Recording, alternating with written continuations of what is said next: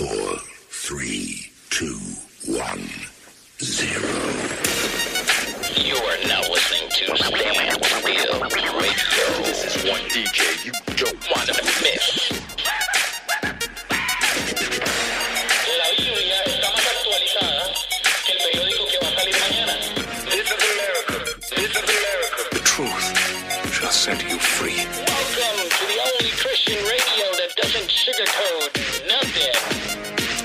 Welcome, welcome. How's everybody doing? Today I'm here with my uh, former professor. He, uh, I went to uh, seminary last. Oh, I started seminary last um, this last semester, pretty much uh, last fall. And I'm here sitting with Professor Carruthers. And I just before we get on, I wanted to introduce Professor Carruthers. I'm going to bring down a little bit this music here, and I just want to introduce him. So I want to take time to introduce him properly. You know, so here we are. We're starting Standstill Radio Live, and you're here with Juan. I am your host, and I'm here with, uh, again, Professor Carruthers. Rodney Carruthers has a bachelor's uh, in psychology from Oakland University. He has a master's of divinity from Ashland Theological Seminary, has a master's of theology from Emory Candler School of Theology, a master of arts in Near Eastern Studies University of Michigan, has a doctorate of philosophy in Second, Temple Judaism and Christian origins from University of Michigan. So he wrote his dissertation on Jewish authors writing in Greek, how and what they learned in the Hellenistic and early Roman periods. Now that would be an interesting read, I bet, right? Yes. So uh, his interests include Jewish and Christian apocrypha and pseudepigrapha, uh, Greco-Roman education and writing practices in antiquity, Jewish and Christian magic in antiquity. Now I find that interesting. Christian magic. When you put those two words together, it's like oh, it's fascinating.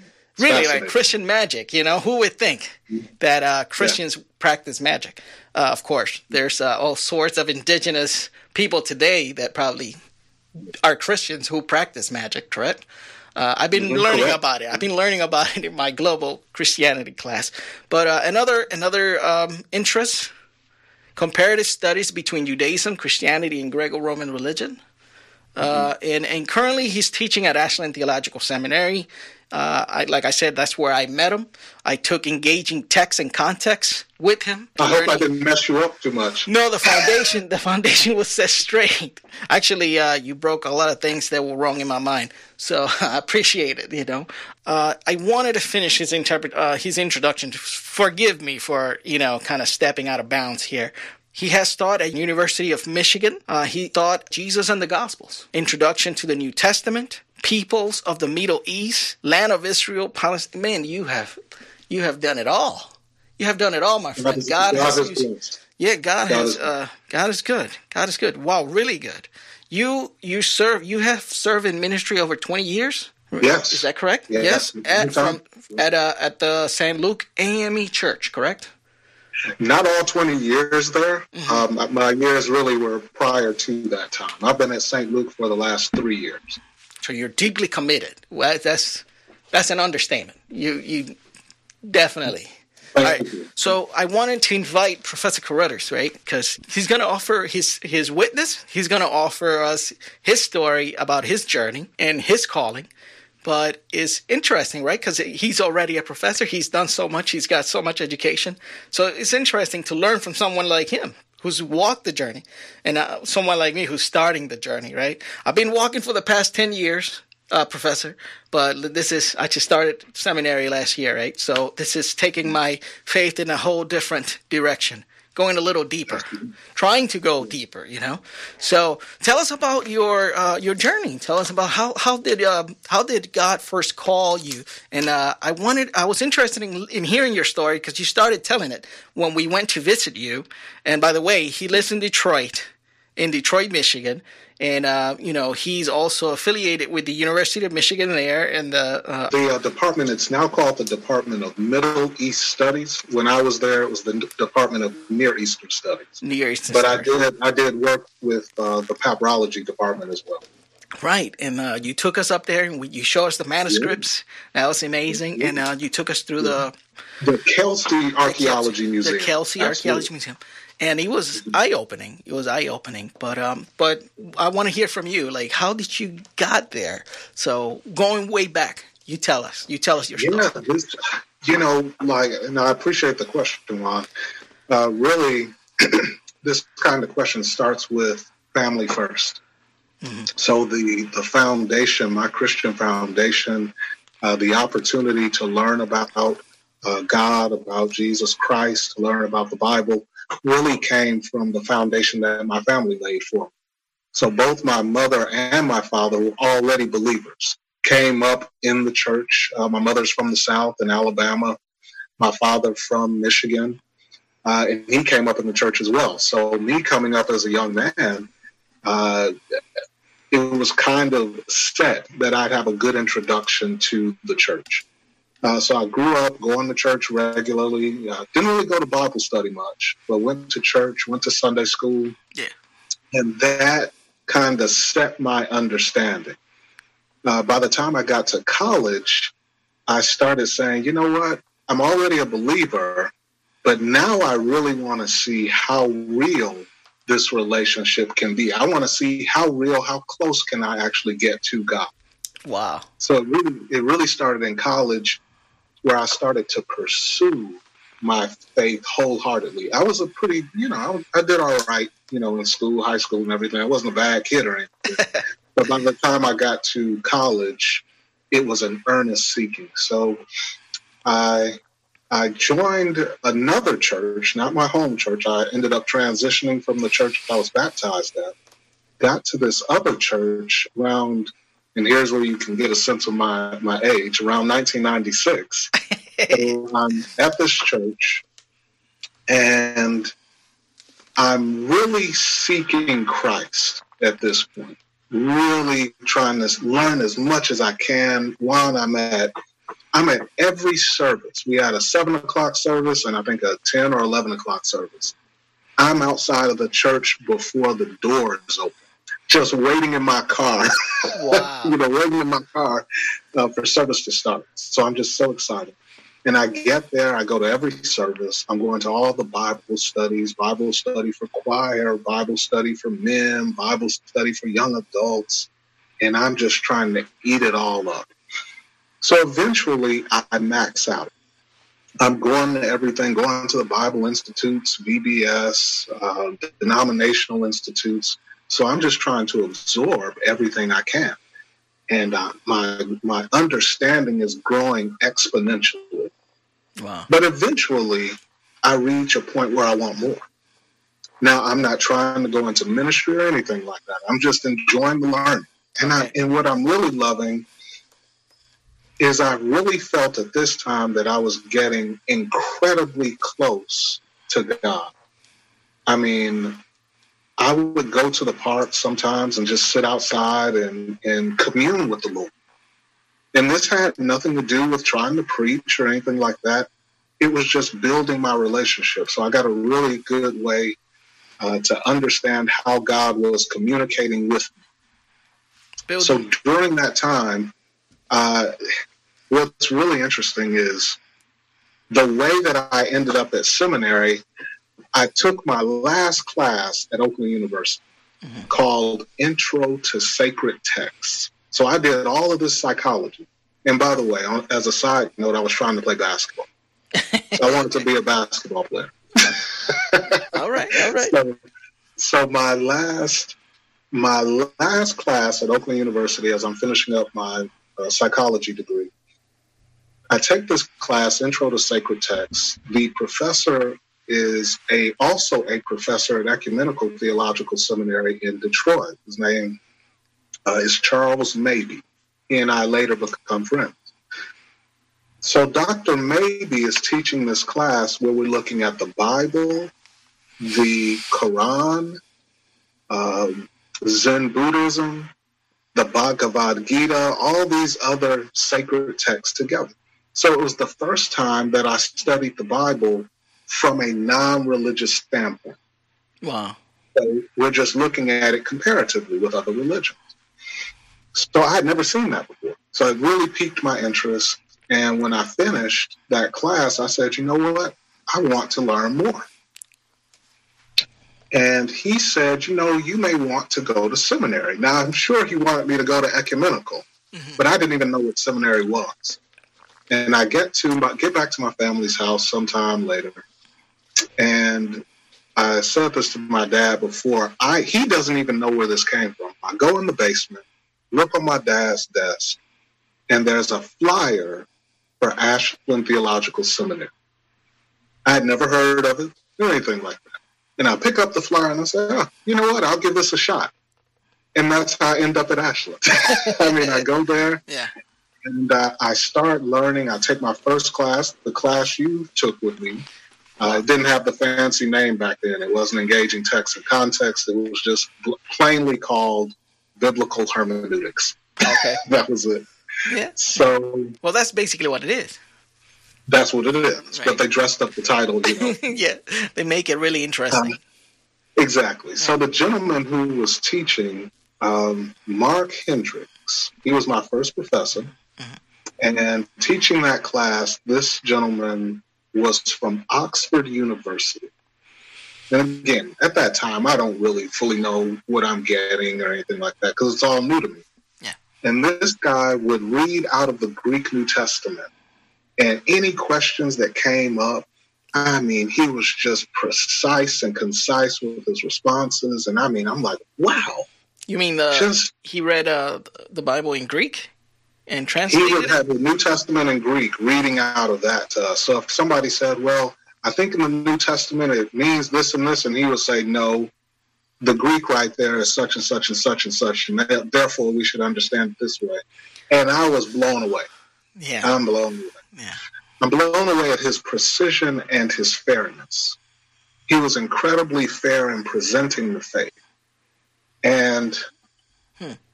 What I saw in him actually shaped me. And that's when I said, I went to him one day after class. Uh, It may not have been at that class, but maybe one of his, his other classes.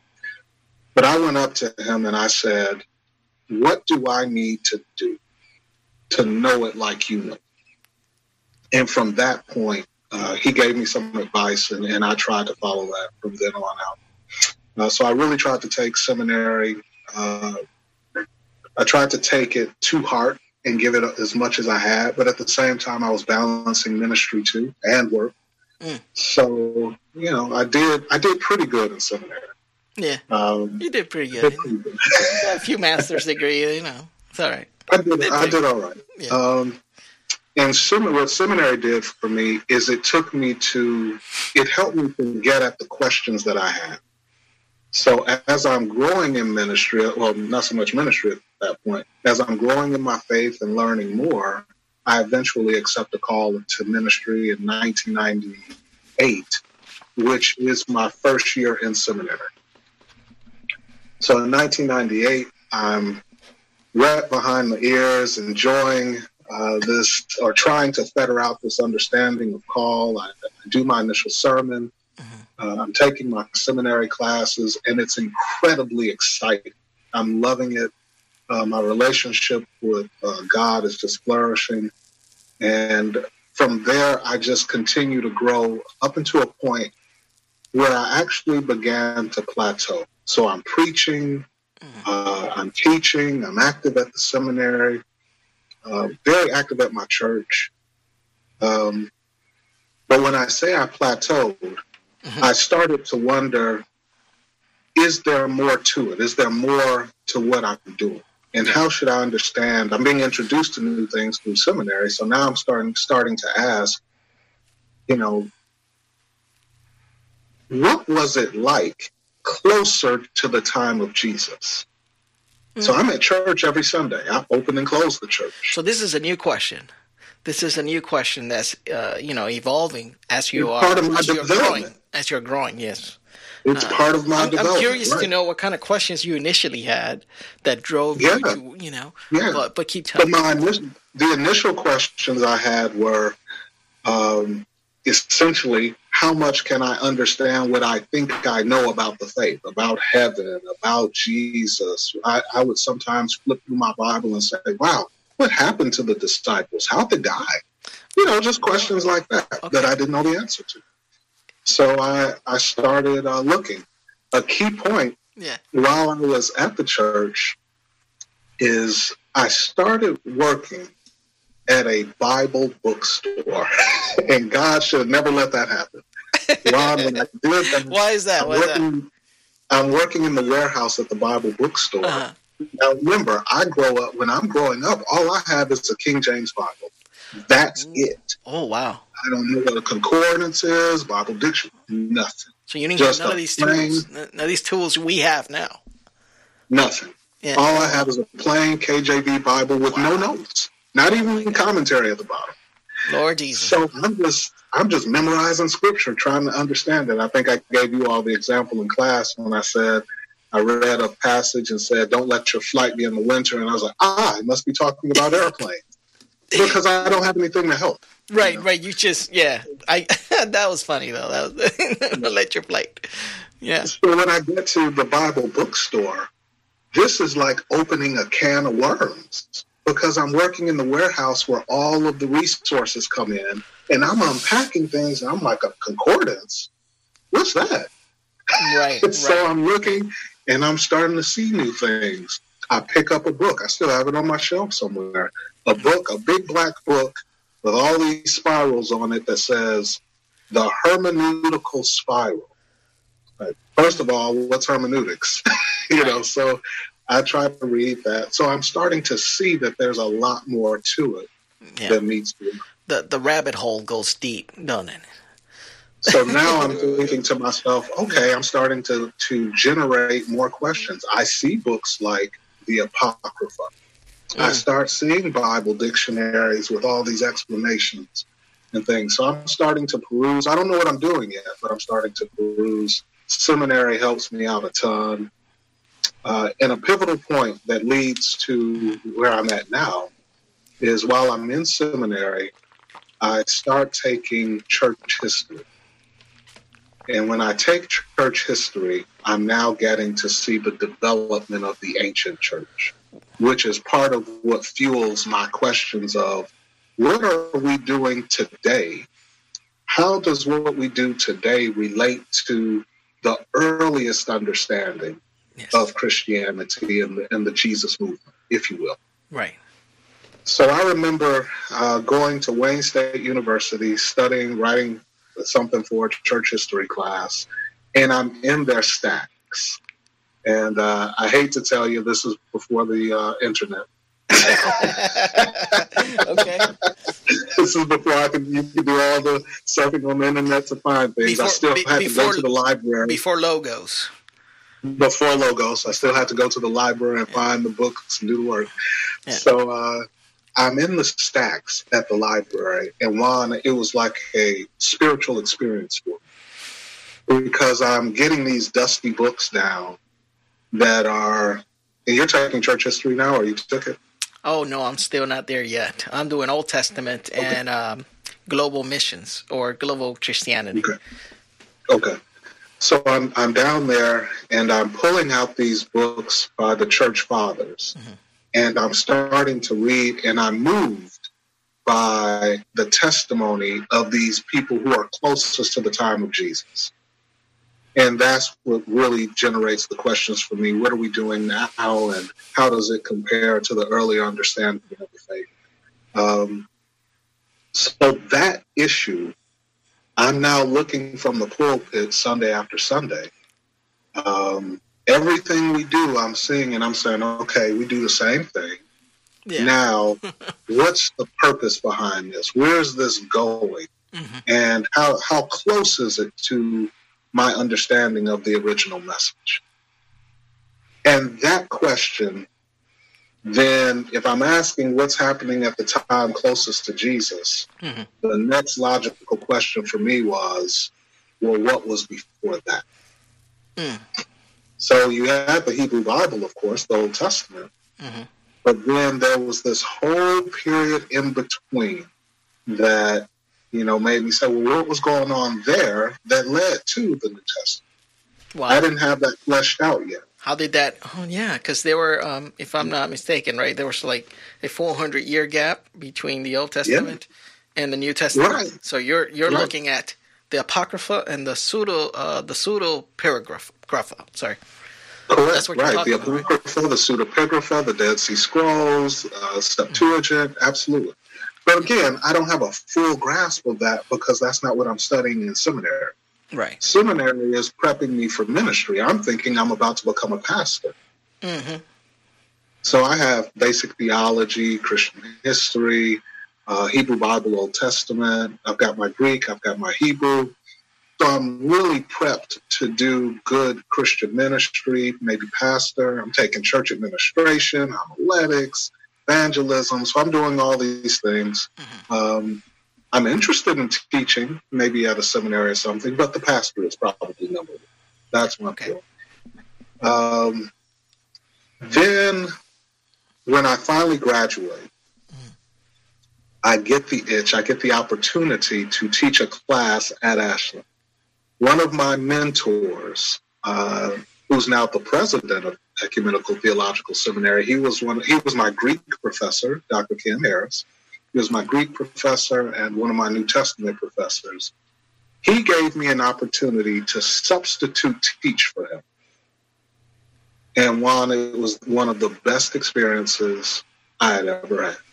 I mean, you felt- I you he gave me a chance to teach teach uh, his one class of his uh, hermeneutics, and did I you- loved it. Did you sense your I calling at that point, huh? That's when I felt like this is what I want to do right here. It was like it was one of those moments where if I could do this all night, I would do it.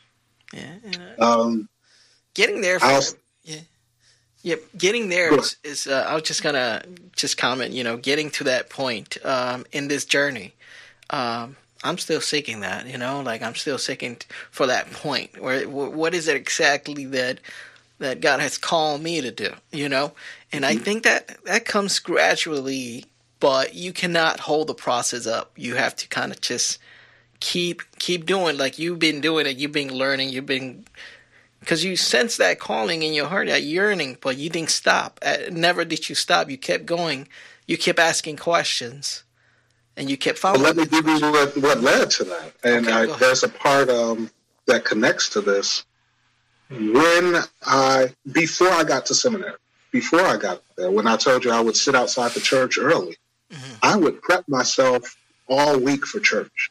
I'm reading the Sunday school stuff like it's for my job. I mean, I'm reading all that, memorizing. I'm studying, doing all the notes and the little lessons.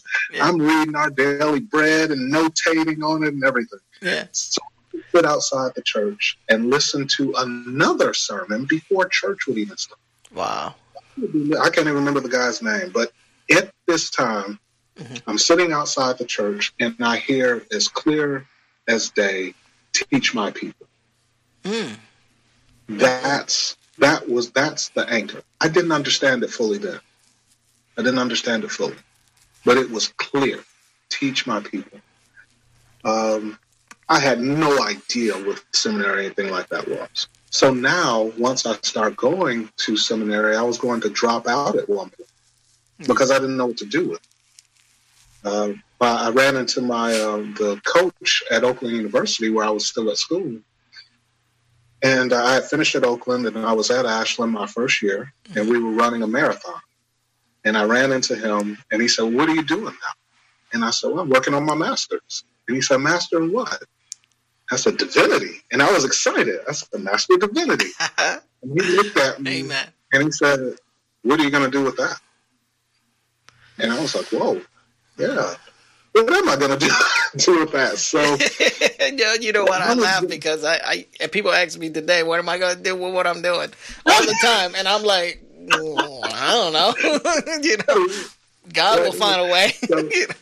Right. So, I mean, I was going to drop out, and I remember a student who I never saw again once Yeah. said to me, uh, "God doesn't always call the prepared, but He will prepare the call." Amen. And Amen. and I was I was moved by that, and obviously I ended up finishing. Uh, but that teaching part, teach my people, the thing that allowed me to keep going despite not knowing exactly what was going to happen, is I eventually learned to try to order my life around that idea. Hmm. So whatever I was doing, I always tried to come back and say, is this, can I still connect with this issue of teaching somehow? Yeah. And I eventually asked God, um, I lost my job, a lot of stuff was happening. And I said, God, I would love to just work for you. Mm. And I ended up working at the seminary. I started doing training for a Bible software program that's defunct now, Bible Works. Uh, I started teaching at the uh, teaching at Ecumenical, teaching at Spring Arbor. So eventually, all of my income was all of a sudden coming from doing things for the kingdom. Amen. Amen. So the way that I the way that I transitioned, going back to what you asked, how did I get to that Mhm. question of going Yeah. back? What came before? Yeah. Is I finished at Ashland, and I got that teaching bug after the professor allowed me to substitute.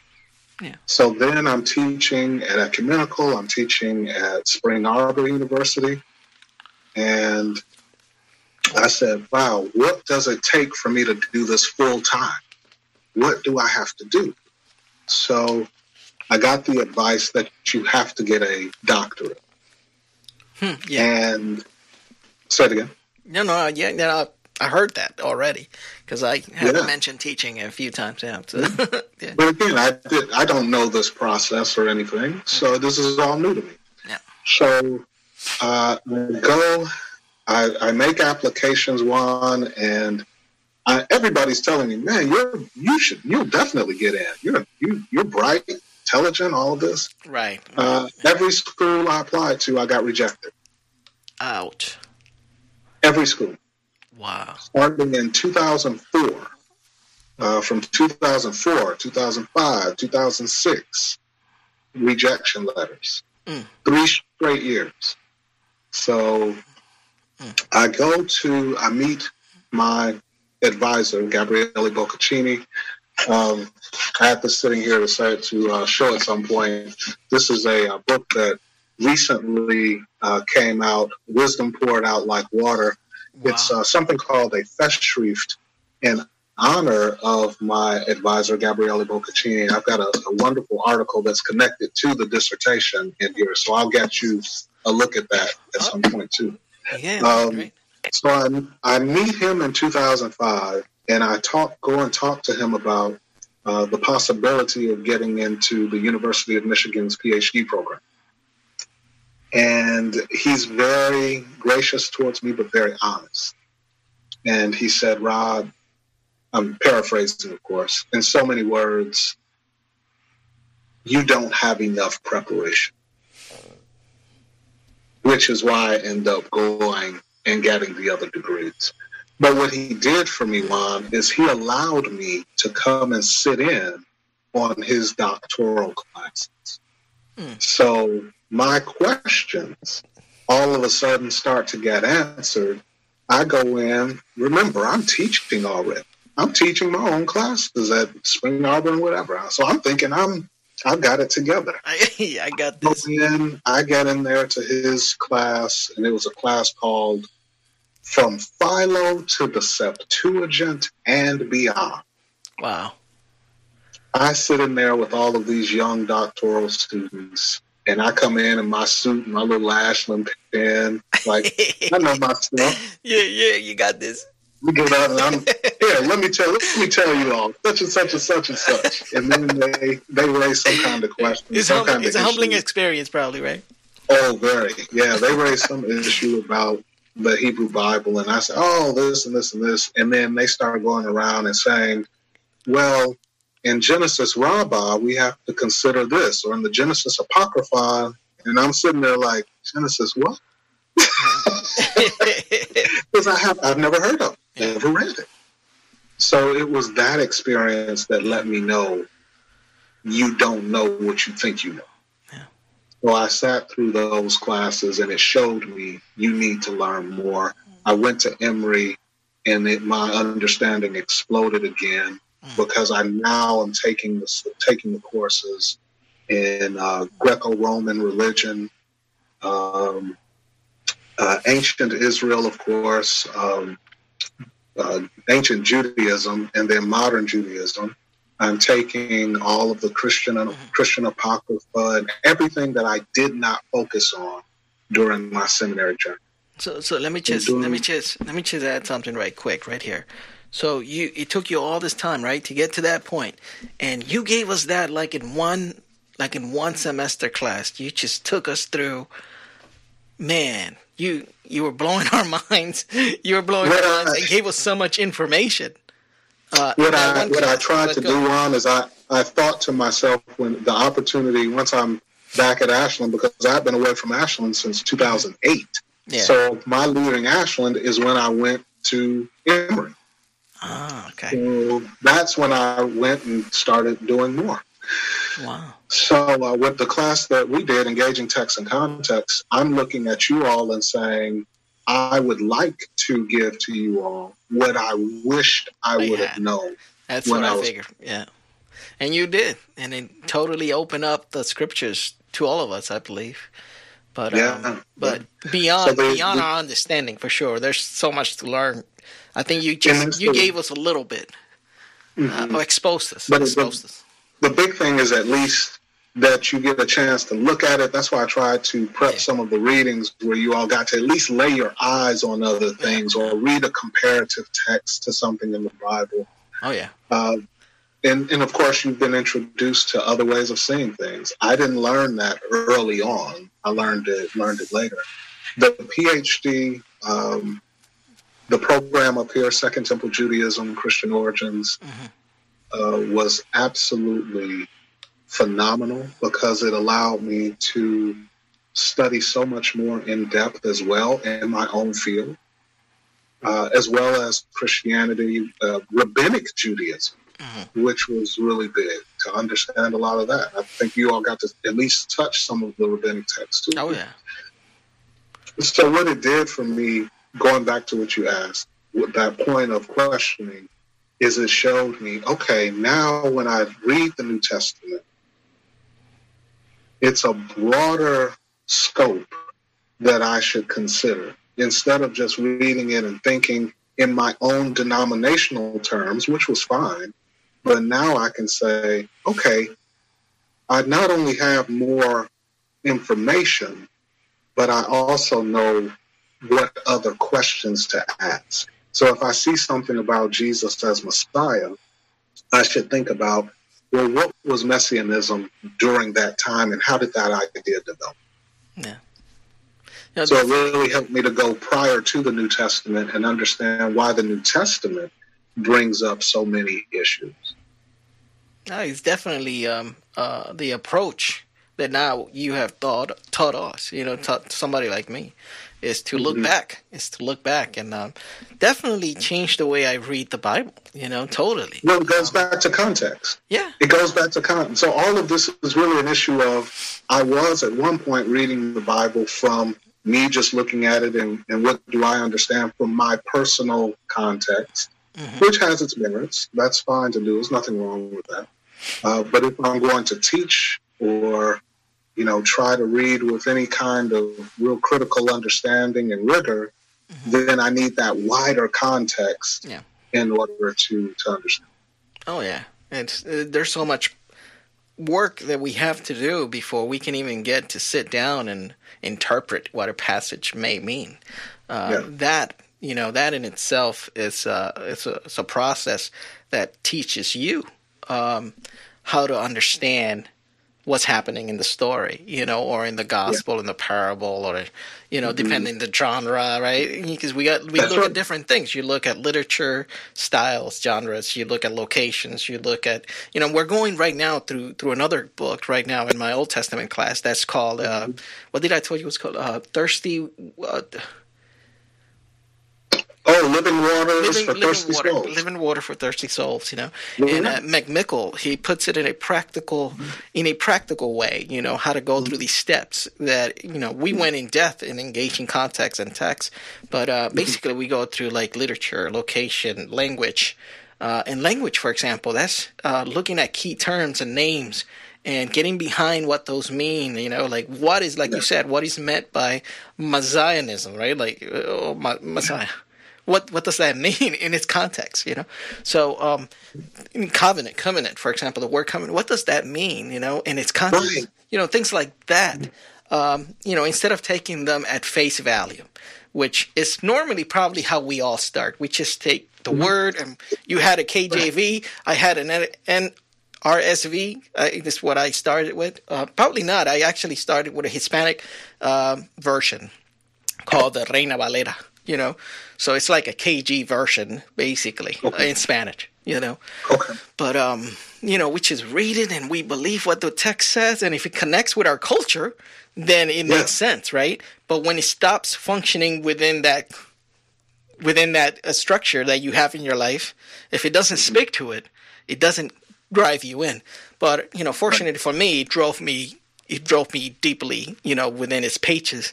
But then I'm here, and I'm, now I'm learning from from professors like you, uh, which I'm learning things that I you know, never thought I, I was going to be learning. To be honest with you, uh, context and what that really means. You know, um, the cultural the cultural context of of the particular passage um, that we might be exegeting. You know, um, Yes. so uh, there's you know there's so much though. I mean, I feel like I just scratched the surface. But at the same time, eh, at the end, the end goal, like McMickle, is like life application, right? Like, how does all this, at the end of going through this process of rigorously going through a text, you know, how does it apply? How do you connect it all to what's going on today? You know? And that was what you just said, Juan, is exactly what initially started all of this for me. Is it was that that desire to understand. The, the passage that I, I loved, I really loved when I was starting out was uh, in Philippians, uh, where Paul talks about, and of course I'm taking Paul's words, and I'm it's resonating with me Yeah. uh, as a young guy, where he says, um, "I want to know Him Mm. and the power of His resurrection, the fellowship of His suffering, that sort of thing." Uh, and that before that, he go he talks about how um, everything that was of value to me before, I now counted as dumb. You know, it, it's not it's not as important to me anymore. The only thing that really matters is, is this this understanding of Christ. So I, I wanted that. There was a, a major moment that happened to me along. Uh, certainly before I got into ministry, it was while I was still forming, Yeah. uh, excited at my church doing all that Bible study. And uh, some of my friends and some of my family too uh, were Jehovah Witnesses. And so I would, they would sometimes come to the door on Saturday, and I would always invite them in because I like, I enjoyed talking about the Bible. So I said, hey, come on. I mean, these were guys I played basketball with. We had some level of friendship. Okay. And I remember uh, two of them came by, and we're talking in, in, in my family's house, and they asked me. And again, we have a friendship, mm-hmm. and they asked me. They said, "Rod, how do you know you're going to heaven?" And I'm like, "That's an easy one." okay. All right. All right. All right, Rod. All right, Rod. Throw. and I'm and I'm like, "Oh," I said because I said because the Bible says so.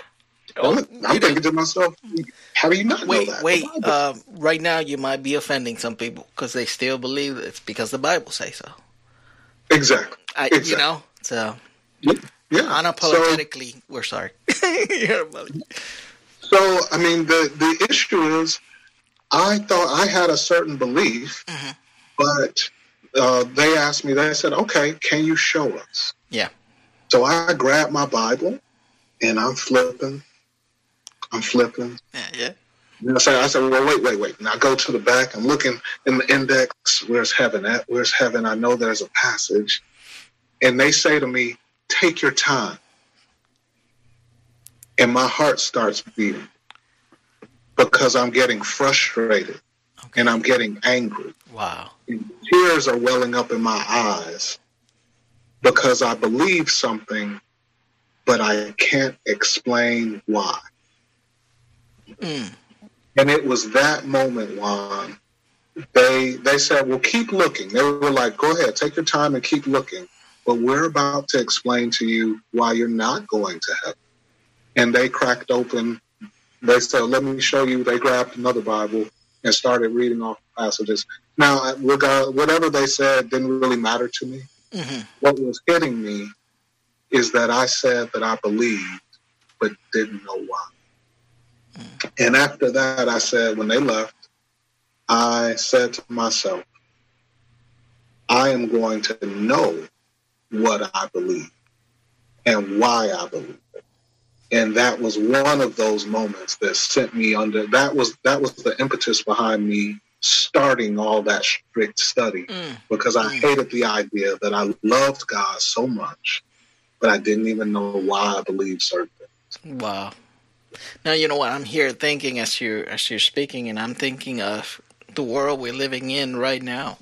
Um, you know, just thinking about how how many how many souls out there, you know, have have beliefs they can't really explain why they have them. You know, and you know, um, and then there's other uh, new forms of beliefs too. Um. There's new there's new perspectives today, and people might be believing those perspectives, but they still cannot explain why they believe what they believe. And and what I'm hearing is, it doesn't matter what you believe, but do you actually know why you believe it? You know, I think that's key. I think for me that's key. I think that's the same reason I'm here. Uh, the same reason I'm starting this journey that you started long ago. You know, I I want to be able to affirm, to know with certainty this is why I believe what I believe, and uh, I'm, I have convictions, but they don't mean nothing if I can't back them up. You know, Right. with logical, biblical, you know, exeget. You know, like you you you're able to explain yourself, and be able to, to read the word and actually know its history, know know why you you know what I mean. Like it's not just you believe because it's there, but right. you know what I mean? It's well, you know, for centuries this is uh, have been has been passed down.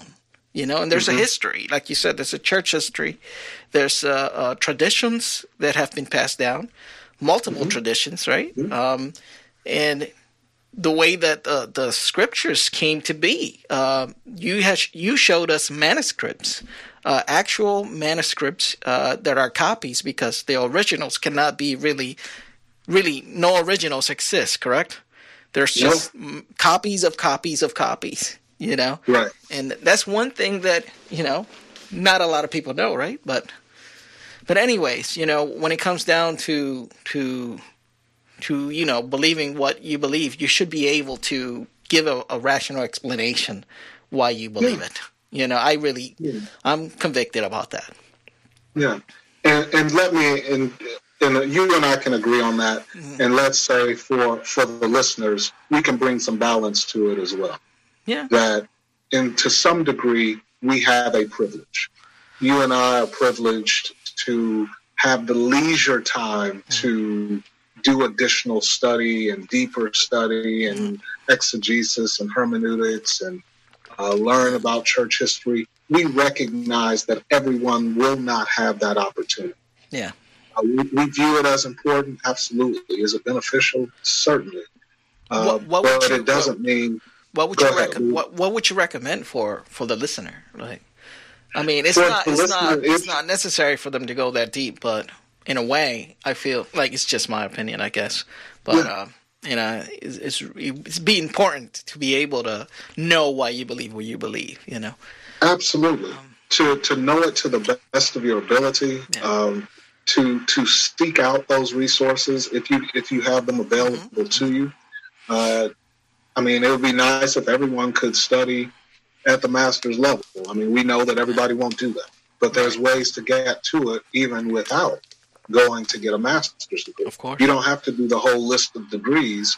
There are ways to get that kind of learning via churches, via um, free classes. I mean, there, there are all kinds of Oh, ways yeah, to yeah. get that there, kind there's uh, theological institutes um, you know, Yes. and in every community, I'm, I'm pretty sure in Detroit here, um, we have. I know of a friend of mine who goes, who's also a, a PhD, has a PhD from Ashland, uh, Felix Muñiz. I don't know if you know him, but um, you know, he- he's a Hispanic, uh, you know, minister in the area here in Cleveland, and he has a theological institute institution.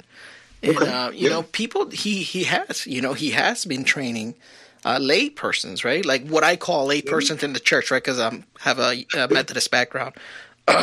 you know, just Christians, you know, um, believers. You know, he's Yeah. He's been he's been training them, you know, and Mm-hmm. it, it makes it makes a world difference. It makes a world Oh, of difference yeah. even even a little bit, you know, because I remember Yeah. in my own in my own um, formation, you know, being exposed to just um, well, I got exposed to a lot of progressive Christianity, you know, uh, but but that was also pretty. You know, some of those things were pretty out there, so they kind of opened my mind. You know, and when I say and when I mean out there, it's like I don't really want to get into details about them here, but you know, it's Okay. just they were challenging. They were challenging beliefs. You know what I mean? But um, or ideas, not you know ideas. Uh, you know, the world ideas, right? But um, you know, at the end of the day, it was exposure, um, participation in the local church. Um, you know, uh, lay training, you know, little things like that that really added to your formation, you know, and you keep an openness. If you keep an openness about, um, you know, and flexibility, I would say flexibility, because you're always going to have different perspectives, different people Yeah. with different beliefs. Even in, in the same church, you might have two people with two different perspectives, you know. Um, you know, yeah, you should remain open, you know. But um, nowadays is, you know, for me, in my experience, where I find myself currently is theological uh, differences could be too too wide a gap sometimes to actually be able to meet halfway, you know. So sometimes you just got to go your separate ways as well. It, it happens. It happens, It, it yeah. happens. The uh, the maxim I can't remember if we talked about it in the class, but the maxim that I, I loved that I got from the person who taught my first class uh, it's not my invention. I got it from him. I don't know where he got it. Yeah, go ahead. But the in essentials, uh, there's unity, and this is in terms of how we can interact to some degree with differences in theology and approaches. So, in, in essentials, there's unity. The essentials that we believe that Jesus is the Christ, Son of the living God, etc. Uh, so, there's unity there. In non essentials, we give liberty, we give some room. Yeah. Uh, you may have a different idea on baptism or the infilling of the Spirit or um, even maybe some sort of uh, timing of the millennial. You know, there may Yeah. be differences Yeah, In, in that kind of theological understanding. We give liberty there. Yeah. But the big one, in everything, regardless of all of that, but in everything, charity or love. That we never lo- leave out the idea that even despite our differences, Mhm. the mandate is to love one another. Yep. That we don't The mandate. Yep. to to blows uh, when we have that that essential unity Amen. and that we still have love for one another. It's it's okay to disagree. The disagreements were there in antiquity, and they'll continue. Oh, that's one thing that I that I have learned. Yeah, yes, and I appreciate I learned that from you. You know, um, I have used that already here on Standstill Radio. Oh, good, yeah, good. the essentials and the non-essentials, and the you know, in all things, Yeah. love. You know, uh, overall, you know, God is uh, God is love, right? That's what the word says, and uh, we got to understand why that is, right? I, that, what I would what I would uh, challenge anybody listening in is like why is God love? Why does He love you so much? Don't you want to find out why? You know, because that's kind of like the little is it the red pill or the blue pill in the Matrix? you know what I mean? Right, right, right. Which one is And it? I, Uh, I love can't, that. can't remember. Yeah, but you gotta, you you know, why? Uh, That question is so essential, right? Like why? Why uh, is God real? I don't know. A lot of people debate that today. You know, is God real? Is, or is it just a story? You know, um, why? I don't know. You you gotta you gotta pick your poison and go for it. You know, and you gotta, you know, you gotta take that step it feels like you're taking a step into like the abyss you know like there's nothing next like there's nothing to really stand on but once you take that leap um, and you take that route, uh, you know, you start heading down a journey that you won't you won't regret. I honestly, I would say, I mean, I- would you would you say you have regret? No, right? Absolutely not. Yeah. Absolutely not. I mean, I'm so glad you raised that because that takes everything back kind of full circle. Yeah. That for me was the start of everything. I I, I wanted to find out how real this was. I wanted to know how close can I actually get to God. I know, I know. I think, That's what I, want, I think I wanted to know. in a certain way, I feel like everybody has that deep question, even if they haven't asked it yet. You know, Yeah. and um, you know, it's it's one of those things. This is why I I'm doing standstill radio. You know, it's one of those things where it's like, look, um, everybody has a need for God. They just might not know it yet. Um, so we're just here to to inspire a little bit of that spirit of that, you know, plant a little seed, perhaps. You know, take a little seed, you put it in in the ground, and eventually, if you give it care, it will grow, and it will be a wonderful tree that will be fruitful, and it will provide shade for those that are in need. That's right. Right. So, you know, I look at that little mustard seed and, you know, try to live up to that that dream of becoming that wonderful tree, you know. But um, Yeah. we all have our individual callings, you know. So um, I'm Yeah. glad that you shared your story with us. Oh wow, you know, it's, it's amazing to to hear it. You know, I hope that the listeners or whomever's watching this video can appreciate it and maybe even connect their own story, you know, um, and ask themselves, how is God leading me in this journey, you know? I'll I'll add one last story. Yeah, Um, go ahead, go ahead.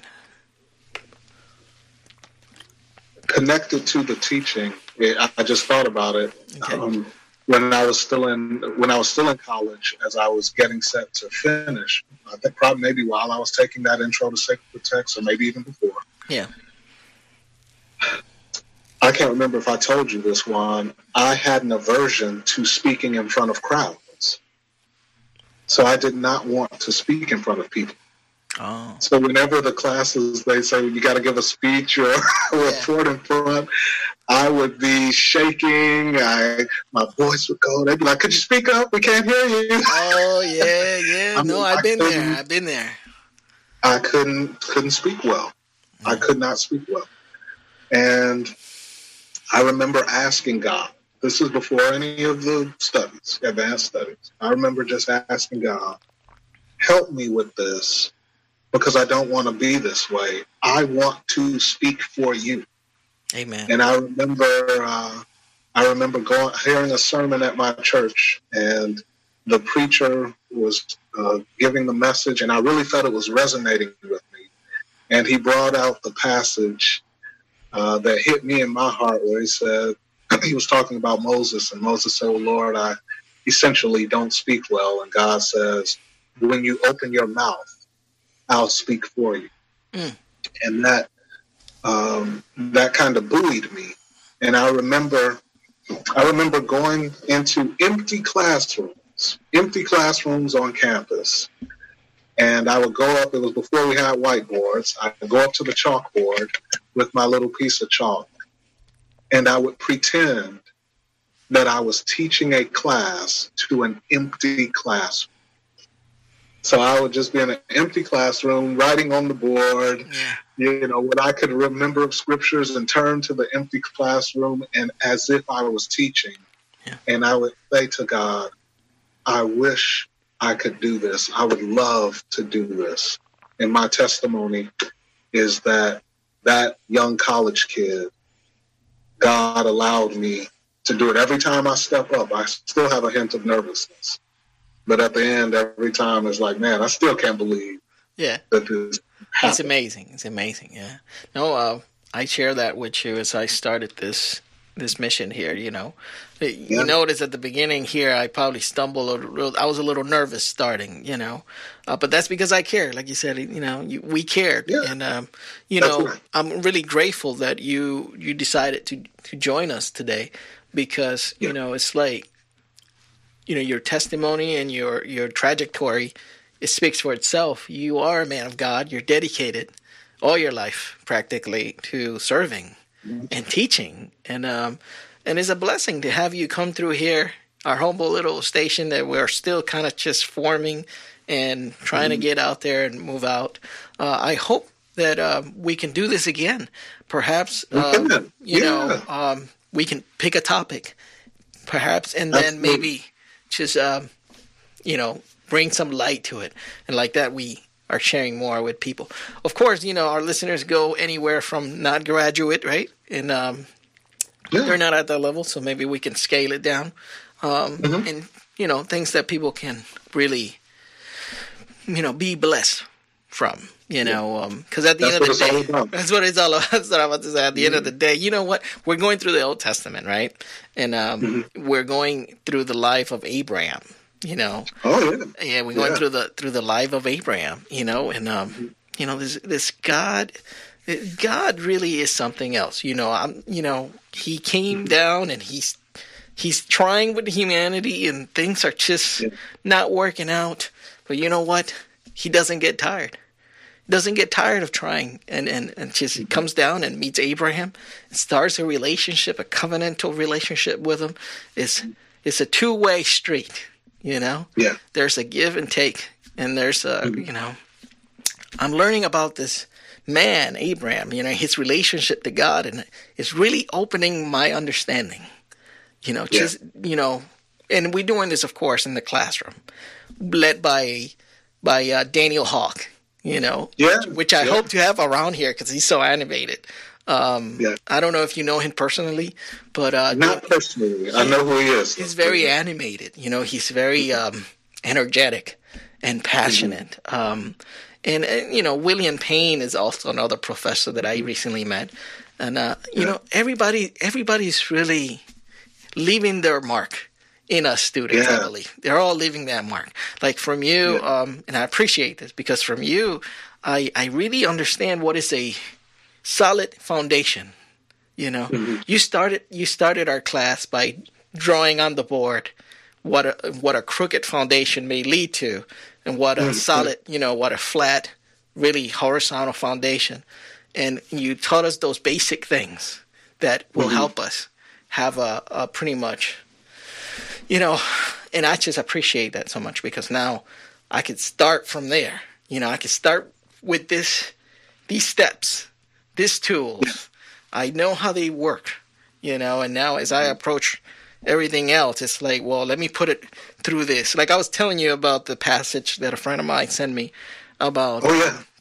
about the uh is it first first Timothy or second Timothy? I can't remember the passage at this point, but um, you know, it's, it's a passage that has that deals with uh, what uh, Paul was telling uh, Tim, uh, Timothy in the letter. You know, um, he was recommending what was it that the woman be silent. You know, that the woman be silent, and um, you know, and I told you like, yeah, I think I'm going to do an exegetical work on that because, Yeah. well, you know, it's just the theology. When I look at that and I look at Romans, you know, it's like, what's going on here? Why does it seem a little different? Uh, Right. Maybe it's not different. Maybe it's just how I'm initially picking it up, but uh, without doing that work, that groundwork, right? And trying to get behind maybe the Greek and what the Greek says, you know, maybe that's what I Yeah. want to do. Like, what does the Greek says about this? So it's really effective, you know. Anyways, we ran out of time. It's eight o'clock, and I just want to give you thanks for for being uh, with us today. And we'll eventually, like I said, if if, if you're up to it, I could definitely hit you up again. Um, maybe we can select a topic and um, do a little study or something. I don't know. We can do it. Uh, we can do it on the radio, thirty minute thing or or anything like that. But uh, for right now, thank you for for joining us. Any last words? Listen, this has been a pleasure. I've I've enjoyed it, and listen, anytime we'll do it again, and we'll uh, build it around the topic. But yeah, it's a pleasure. Yeah, that'd be great. Oh well, thank you very much, and you have a, a good evening. Don't go nowhere though.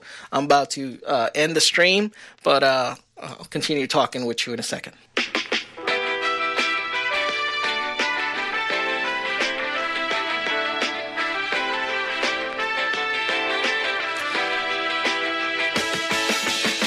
Thank you for listening. You've been listening to Standstill Radio. Today we were talking with Professor Carruthers. What a blessing to have him here on Standstill Radio Live, calling in from Detroit. Thank you so much, Professor, for the time that you have given us. And I uh, just want to say to everybody out there listening, God bless you. Uh, stay focused. Do not lose hope because God loves you. God loves you. In Jesus' name, have a good evening. Bye.